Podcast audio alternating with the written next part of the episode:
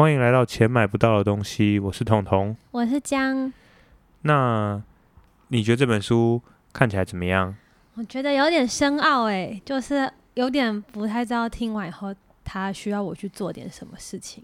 嗯、首先它并不是一本工具书，嗯因为它不会告诉你说，诶，什么东西是钱买得到的，什么东西是钱买不到的。因为我们很习惯有时候看那种工具书嘛，会寻求一个解答，嗯，他告诉你说一步一步的分析，告诉你该怎么做。对，但他这本书本质上，他可能更偏向一个哲学思辨的书。去思，考是不是？对，就是它是一个开放式的问题，嗯。就会你会开始思考说，诶，市场会带来什么样子的问题？嗯。对，然后我自己比较印象深刻的例子是那个幼儿园托儿所的那个例子，，对，就是那时候我们在帮小孩找托儿所嘛，嗯，然后一定都会有面临到那个就是需要有那个课后留言这件事情，对。因为，我们下班时间都很晚嘛，嗯，然后就是他的本意的确是可能五点放学，然后后面每半个小时要加多少多少钱嗯。这样子，但是我们就不会把它视为一个就是说，哎，可能他是罚金或是怎么样的，我们会把它就就是付钱了，我应该就可以对，享它就是一个费用，对，所以、嗯呃，讲真的，例如说我付了一个半小时的钱，我六点嗯。半才到，我好像也不会觉得特别不好意思，对，对，应该这样讲，这本书要钱买不到的东西，嗯。那我们其实都知道有很多东西是钱买不到的，例如说友情啊、爱情啊，例如说尊重啊，嗯。或者是一些奖杯的荣耀啊，这些东西都是用钱一定买不到的东西。但是这本书它谈论的更大的概念是说，什么东西是钱不应该买的，也就是嗯。说，钱买了它的话，会改变了它的原本的特质。对，对，所以就是例如说，他会提到说很重要就是公平性的问题。就是一个呃是公平不公平的事情嘛，然后一个是比较偏道德啊，或是可能我举一个例子好了，就是例如说公平性的问题的话，你可以想象，就是说，假设说是外面那种公厕、游乐园或者嗯是很多那种景点的那种厕所，它如果排很长很长很长，对但是如果今天我们开了一条付费通道，对。你觉得这样 O OK 吗？其实老实说，我有想过，因为我觉得这本书里面它主要讲的钱买不到，我听起来啦，感觉就是两类，那个公平性跟道德的部分。然后公平性，我自己是觉得它给我一种很 很诡异的感觉，就是如果我是受害的那方，我就会觉得不可以；但是如果我是得利的那方，我其实突然会觉得，诶，为什么不行？所以你觉得我刚刚问的问题，你觉得 OK 吗？就是那个公就是看我，的角度是，如果我是那个付钱以后可以提早去上厕所的人，我就会觉得好像可以。假设说就可以好了。假设说它嗯真的是一个公厕，然后它前面有一条付费通道，对，因为我们现在说环球影城都有付费通道了，嗯那厕所其实有时候排也排很久。对，那你觉得厕所开付费通道这件事情，你觉得 OK 吗？我觉得 OK 欸哦，你会觉得 OK，你会想要为了这个，然后付钱，然后可以快速的去上厕所。因为他就是就是我觉得说，如果我我是可以有办法支付的，然后让我去做这件事情，我我缩减了我的时间，然后说不定让另外一个人他可以赚到钱呐、或是有人需要钱，他可能赚到钱。那假设说，没有没有，不是有人赚到钱，他就是付费通道，嗯等于说是付给厕所这样子，对这样也 OK 吗？我好像 OK 欸、那假设说，因为假设说付一百块可以快速上厕所好了，对，但是因为一百块太便宜了，嗯所以导致付费通道也排了很长的人。嗯这时候哈，经济学家就会把付费通道的金额提高，例如说提高到一千块。对，这个时候你觉得还 OK 吗？嗯、我觉得 OK，就是我自己选择要不要要不要，你还是觉得 OK？就是我选择我要不要去接受这个钱，我可以选择不接受我排队，但是我觉得但是没有啊，这个时候你开始无法，可能无法支付。例如说你，你不是一个会想要花一千块那我就排上厕所的，队啊。那你就排队。但是你你会开始觉得有点不公平吗？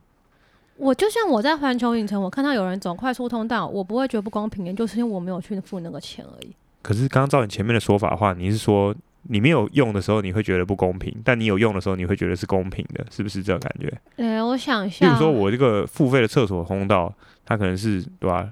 一万元嗯一次这样子。懂，就是我觉得比较会像是，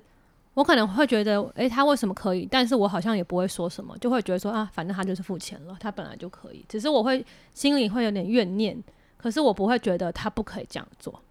对，所以因为讲到公平性这东西，有时候也有点 tricky，就是变成说我能够想象哈，有钱人会觉得说，诶，你说付钱这样不公平，但是你可能是比较闲呐、就是有些人是钱比较多，对有些人啊是时间比较多啊，对啊，就是你自己选择的。对，所以就是说你是时间比较多的人，那例如说我们今天走一个纯排队制度，那他就嗯一定公平吗？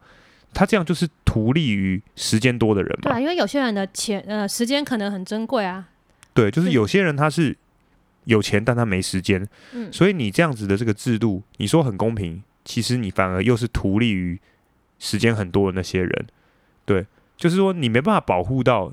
两边同时都认同你啦，对，有点像这种感觉。但是这个作者他更想要强调的是那个腐化的部分，就是说在这之前，好像我很难去想象说，诶，有些东西用钱买不到，那有些东西他用钱可以买，但是买了会改变它的性质。嗯对，举例来说，嗯、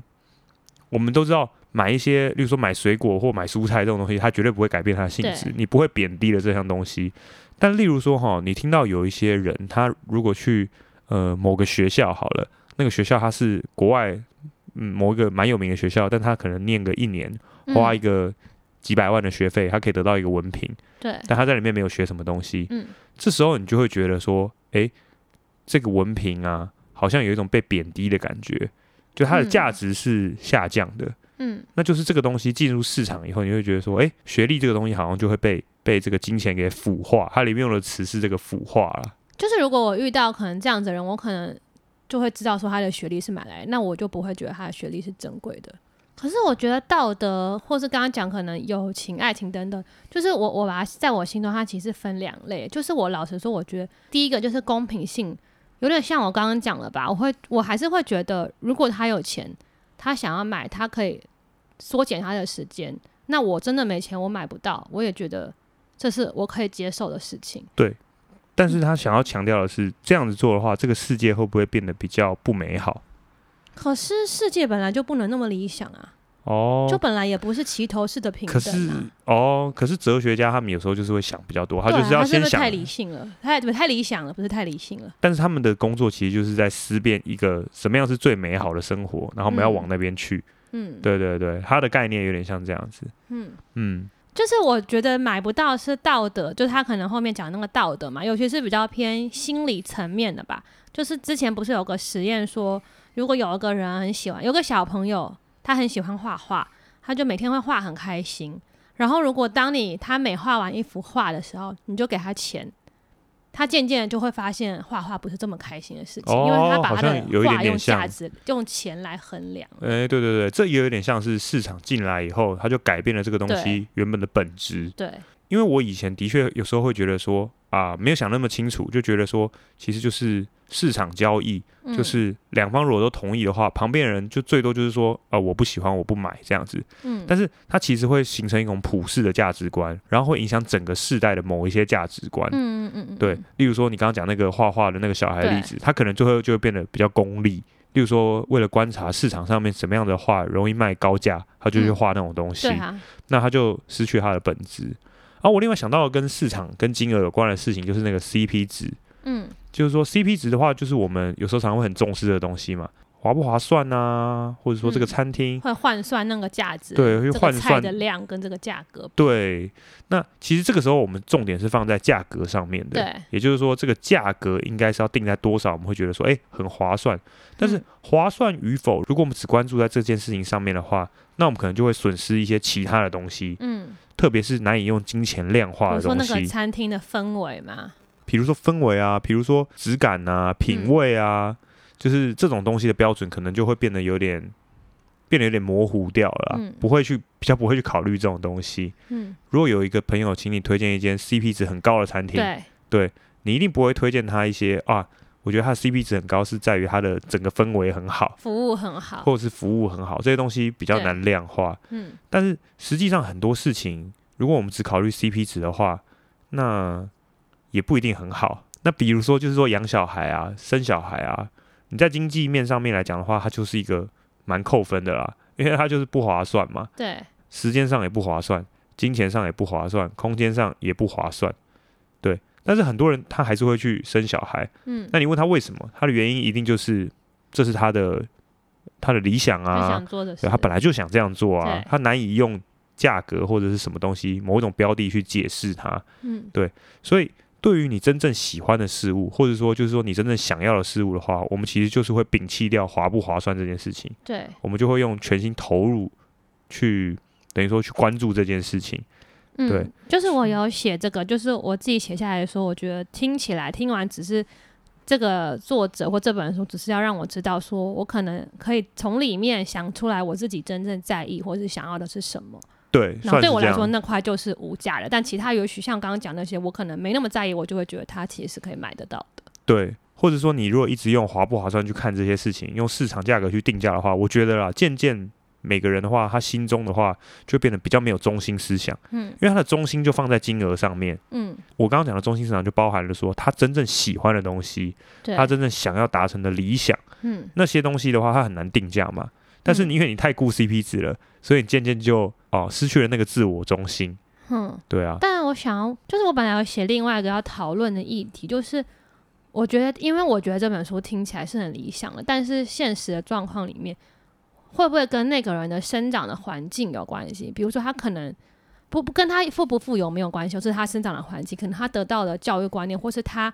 小时候是怎么样被对待的，他会长长成那个样子，他可能就会觉得他就是要哦，所有事情都是可以用钱买得到，可能他小时候有有因为有什么样的一定是这样子啊，一定是有些人会有小时候家里的观念。嗯，对，但是他这个这本书，他并不是在就 challenge 每个人的观念，而是他嗯想要试图引导出一个某一个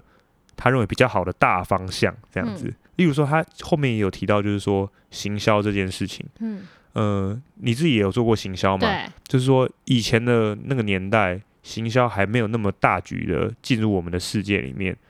就是市场的那种行销啊，那些赞助的东西的话，它可能就是默默的放在片尾，对，或者是最后面，隐晦一点。，对，那现在它都是直接架在标题的上面，嗯，冠名赞助。对，冠名赞助，或者是说那个演员或者是干嘛的，他可能突然就会讲出一句那个听起来是很违业配的话话，对，嗯或者说东西就直接摆在记者会的那个最前面这样子。那这些东西某种程度上面有没有破坏了这个？例如说我们刚刚假设说是电视剧好了，嗯它的这个作品的某一种质感，